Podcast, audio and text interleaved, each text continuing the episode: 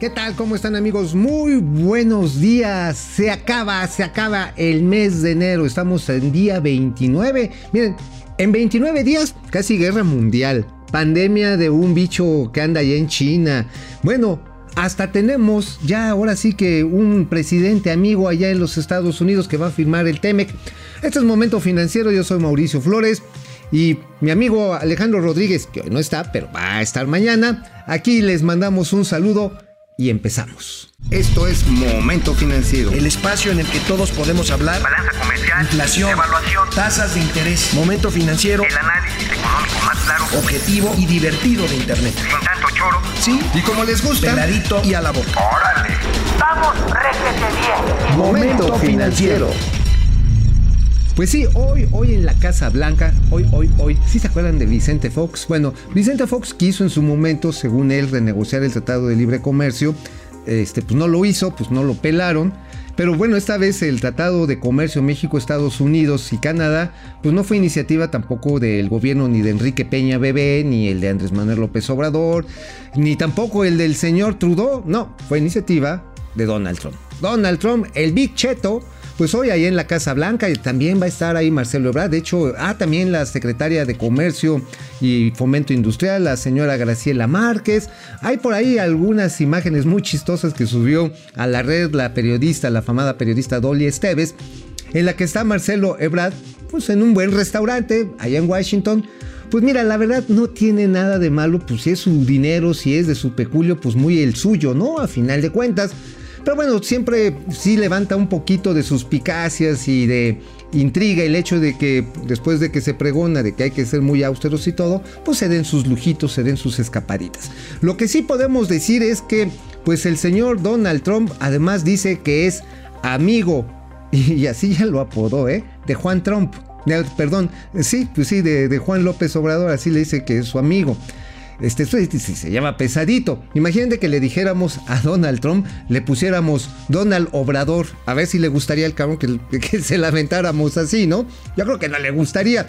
Bueno, la cosa está en que él está asegurando que México está pagando el muro, que a través del acuerdo comercial que va a tener una serie de implicaciones muy importantes en diversos sectores de la producción. Ahorita vamos a tocar alguno de ellos nada más así para dar una idea de cómo viene el tamaño de acuerdo. Sí, el acuerdo comercial es grande, es amplio. Eh, también les vamos a comentar ahí que pues realmente el muro pues ya está recorrido hasta la frontera sur, sí, con la Guardia Nacional.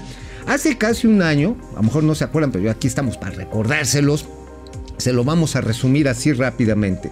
Cuando empezaron a llegar las oleadas de migrantes con la promesa que les había dicho el presidente López Obrador de que aquí iba a haber cuna, nena y biberón, trabajo, que se les iba a ayudar a llegar a la frontera norte, pues entonces ya el señor Donald Trump dijo, ¿me sigues aventando gente? Si no paras en este mismo momento no paras la migración en 40 días, te voy a aumentar los aranceles al 20% general a todos tus productos. No, pues Así, así luego, luego se armó la Guardia Nacional. Y bueno, hemos visto escenas realmente fuertes, duras, pesadas, dolorosas. Este, de la Guardia Nacional desplegándose, pues como en los mejores tiempos pues yo no diría ya siquiera de este del señor Gustavo Díaz Ordaz, yo diría que pues comparable a algunas este, algunas dictaduras centroamericanas, pues echando para atrás echando para atrás a, los migrantes. Obviamente hay quienes dicen que no, que no hubo violación a los derechos humanos, hay unas fotografías de golpes serios, obviamente que al calor de los trancazos, híjoles, pues sí, como que le pueden dar, dar a uno a leer y entender cuáles son las normas del buen proceder en el manejo de grupos enardecidos. Híjoles, pero ya el calor de los catorrazos, quién sabe, hemos visto que no se ha cumplido. El hecho está en que efectivamente pues sí, el muro, pues nosotros ya lo pusimos, pero no es un muro de infraestructura con concreto, cemento, ladrillos. Lo que hoy tenemos, pues es un muro, un muro humano, un muro humano. Y miren, fíjense que hay aquí otro tema bien interesante, ya hablando del Tratado de Libre Comercio. Hay dos segmentos, dos sectores de la manufactura que son especialmente vulnerables. Uno es la producción de acero porque el acero, pues este que se utiliza mucho para la industria automotriz, para que pase con arancel cero en los vehículos que se comercien en este bloque comercial, tendrá que venir de origen de la región. Es decir, las empresas acereras mexicanas van a tener la posibilidad, y esto es muy relevante, tener la oportunidad de tener un mercado, pero se necesitan inversiones.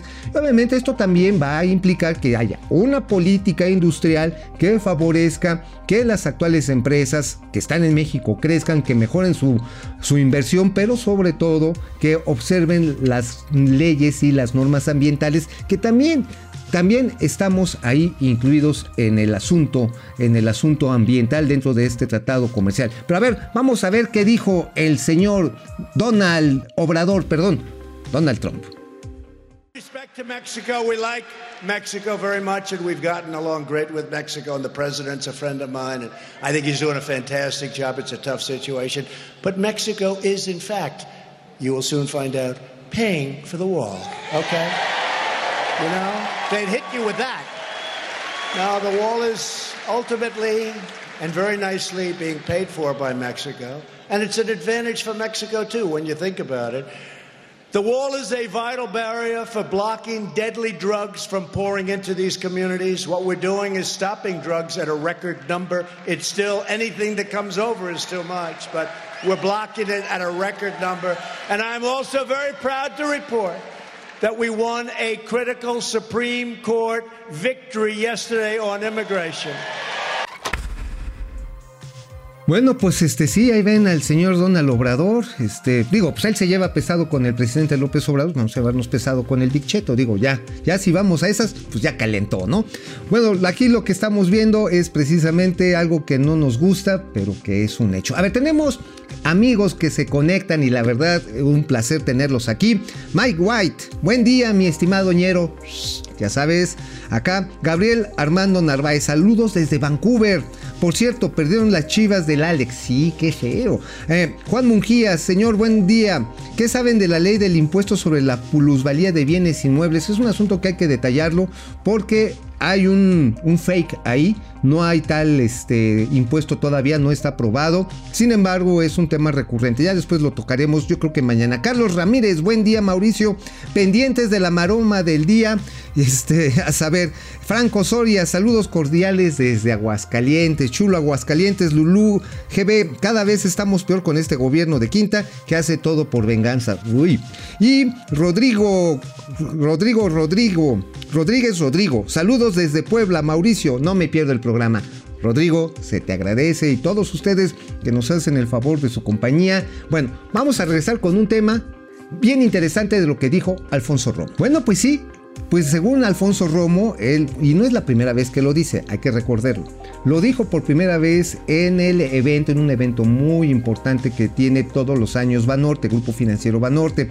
En el foro Banorte, Alfonso Romo dijo que se iban a retomar las rondas petroleras, que va a haber apertura a la inversión privada ahí en el sector energético. Y bueno, ayer lo reiteró precisamente en la Expo Energía 2020 y aseguró que, este, que bueno, que para este mes de febrero, que ya está encimita, se van a dar a conocer las inversiones, los planes de inversión. Y también fíjense curiosamente, ahorita les pasamos el video de Poncho Romo, de cómo lo dijo. Este, también tenemos el caso de que el presidente del Consejo Coordinador Empresarial, el señor Carlos Salazar, este, pues dijo que ya dio algunos detalles de cómo se está cosiendo este asunto. Que bueno, ojalá. Se dice que eh, en materia de inversión en, en materia eléctrica, el 56% va a ser desarrollado por el sector público, por la CFE. A ver, ojalá que tenga lana. Por otro lado, tenemos que este, dice que el 44% restante va a ser inversión. Tenemos a Don Poncho Romo. 44% lo va a hacer la iniciativa privada. Y sí, el señor Alfonso Romo, eh, en el acuerdo que se está cosiendo con el sector empresarial, se menciona que en la parte de explotación petrolera, el 80% de los bloques van a estar asignados a petróleos mexicanos lo cual no es ninguna novedad, así ya estaba desde la mal llamada reforma energética, ya existía. Pero bueno, ok, dice, no, sí, 80%, pues sí, que bueno, para Pemex, ojalá que tenga la lana para explotarlo, pero sobre todo que tenga la libertad para asociarse. Y se menciona que el otro 20% de los bloques de las capacidades que tiene todavía el territorio nacional de posibilidades, no probabilidades, posibilidades de sacar petróleo, estaría asignado al sector, al sector privado. Híjoles, la cuestión está en que ¿Le creemos o no le creemos a don Poncho Romo? O sea, realmente lo va a hacer porque el discurso, de, por otro lado, el de la secretaria, el de la secretaria de Energía, de doña Rocío Nale, pues es totalmente estatista, es no, no queremos inversión privada. Y bueno, no digamos de Manuel Barney, de Manuel Bartlett, o sea, Manuel Bartlett no le mencionan la iniciativa privada porque es como que le hablan del diablo, realmente se pone bravo. Este, o sea, hay dos visiones dentro del gobierno. Por un lado, Alfonso Romo, digamos, es de los moderados, de los más aperturistas. Pero bueno, también a Poncho Romo pues no le ha ido muy bien. ¿Se acuerdan ustedes que aseguró que no se iba a cancelar el aeropuerto de Texcoco? Híjoles, ¿saben cómo hacen las papas fritas cuando se están preparando? Hacen... Así se quemó, así, don Poncho. Ojalá que este esfuerzo, este nuevo esfuerzo realmente vaya a surgir porque la verdad estamos ante una situación de contracción económica y si no se generan las condiciones de confianza para la inversión privada, pues miren, la inversión pública, amigos, sobre todo los que son amblovers y que pueden estar ahorita viéndonos de veras con cariño, los recursos públicos están súper acotados. Los 500 mil millones de varos que dijeron que iban a encontrar de la corrupción, pues no los hubo. Y por eso ahorita le andan rascando por todos lados con los impuestos, los derechos, las actualizaciones. Sí, entonces pues no, no va a alcanzar la lana. Pero bueno, hablando de lana, fíjense que hay un tema que, híjole, se está poniendo bastante interesante, por no decir rudo. Estamos hablando del tren Maya. El tren Maya eh, tuvo, enfrentó un amparo, un primer amparo de un señor que se apellida Martínez Jiménez. Él es oriundo de la zona de Xpujil, allá en Campeche, y se había difundido que había ganado el amparo porque no se había respetado sus derechos de audiencia durante las consultas públicas que hubo. Este, bueno, pues resulta Resulta que no era cierto. Resulta que el amparo, más bien que interpuso esta persona, fue derrotada el 15, el 15 de enero. Así lo comunicó ayer Fonatura, el Fondo Nacional de Turismo, este que está encargado de, llevar a buen puerto un, un proyecto de gran envergadura que es el Tren Maya. Y en este caso vale la pena mencionar que, este, híjoles, hay muchos intereses en contra del Tren Maya. De entrada por los autotransportistas de personas y de carga. Imagínense quiénes son los que dominan en esta región del sureste para trasladar personas. Bueno, son precisamente las líneas de autobuses, pero también los autotransportistas de carga que pues ven ante un tren el riesgo de perder este, el negocio que hoy tienen. Esto ha pasado ya otras veces en México. ¿Se acuerdan del tren, del tren suburbano? El tren suburbano este que tenemos de Buenavista a Cuautitlán, bueno, el tren suburbano obviamente no es de carga, es un tren de pasajeros. Tuvo la oposición, pero durísima durante años, de las líneas de camiones y de microbuses y de chimecos del Estado de México que dijeron, niguas, nosotros no vamos a alimentar las terminales, que se chiflen, bueno, tan ha sido así el bloqueo que apenas, que apenas después de prácticamente 14 años de haberse puesto en marcha este tren, apenas está llegando a su punto de equilibrio. Claro, o sea, sí afecta a los negocios que están en el momento, obviamente que con el tiempo algunos logran asimilarse a estos esquemas de transporte masivo, pero mientras hay una resistencia. Aquí lo que vale la pena mencionar es precisamente que hubo, ahí tenemos, por ahí tenemos, creo que tenemos ahí una gráfica de cómo se llevó a cabo la asamblea consultiva en la zona de Xpujil, que es ahí en Campeche, en la selva de Campeche. Y sí, efectivamente, hay posturas a favor eh, ustedes ven las positivas, pues prácticamente pues es el 48%, sin postura definida, 49% y negativo solamente el 3% de pues de todas las personas que participaron, más de 400 en 83 comunidades que están en esta zona. Los únicos que dijeron así en contra es el llamado Consejo Regional Indígena y Popular de Xpujil. El nombre, la verdad, sí a pantalla y tiene mucha resonancia mediática. La verdad que sí, ay no, sí, toda. Neta, neta, neta del planeta. Ya nos pusimos a indagar y son 10 gatos, ¿eh? Este famoso Consejo Regional Indígena y Popular de Espujil tiene 10 personas. Neta, o sea, no es más, no es la comunidad de Espujil. Como vieron ahí, la mayoría de los, de los consultados están a favor o todavía no tienen una postura definida. Solamente es esta franja de grupo que eh, este consejo, además un nombre muy pomposo, o sea, nada más le falta decir, y que representamos a todos los indígenas de los pueblos unidos del universo, el mar y sus pescaditos. Eh, digo, entre más pomposo es el nombre de una organización, más sospechosa es su hechura. Pero bueno, ahí les paso el dato, son 10 personas las que están dentro, dentro de este consejo. Y la pregunta es, este, ¿por qué tanta resonancia? Perdónenme, ya me estoy poniendo complotista, ¿no? Así como el señor presidente, que hay un complot. Pero efectivamente, este, pues si no es complot, pues sí tiene mucha cara de esto. Porque a final de cuentas, el tren sí puede quitar negocios, pero ¿qué creen? También es una gran solución para el desarrollo, como ha sucedido en Europa, como se civilizó los Estados Unidos, es más, como empezó la industrialización de nuestro país a principios o finales del siglo XIX, cuando Porfirio Díaz echó a andar la ruta La México-Veracruz. Los trenes, los trenes ayudan, pero bueno, hay muchos retos a resolver. Vamos a una pausa y regresamos aquí a Momento Financiero. Pero ¿qué dijo el señor Andrés Manuel López Obrador, el señor presidente, en relación a la inversión privada? Tenemos un video. A ver, vamos a ver qué dijo, cómo se expresó de la inversión extranjera nacional que ha llegado al sector petrolero. Dos cosas. Una, que son buenas las preguntas. Una, que eh, se respetan los contratos que se entregaron a partir de la eh, llamada reforma energética. 110 contratos. Engañaron no las empresas, sino los funcionarios, porque eh, nos dijeron que con esa reforma energética iba a llegar la inversión extranjera y también la inversión nacional a Pemex eh, y se iba a producir mucho petróleo. Iba a llegar la inversión a raudales y por lo mismo iba a haber mucha producción petrolera.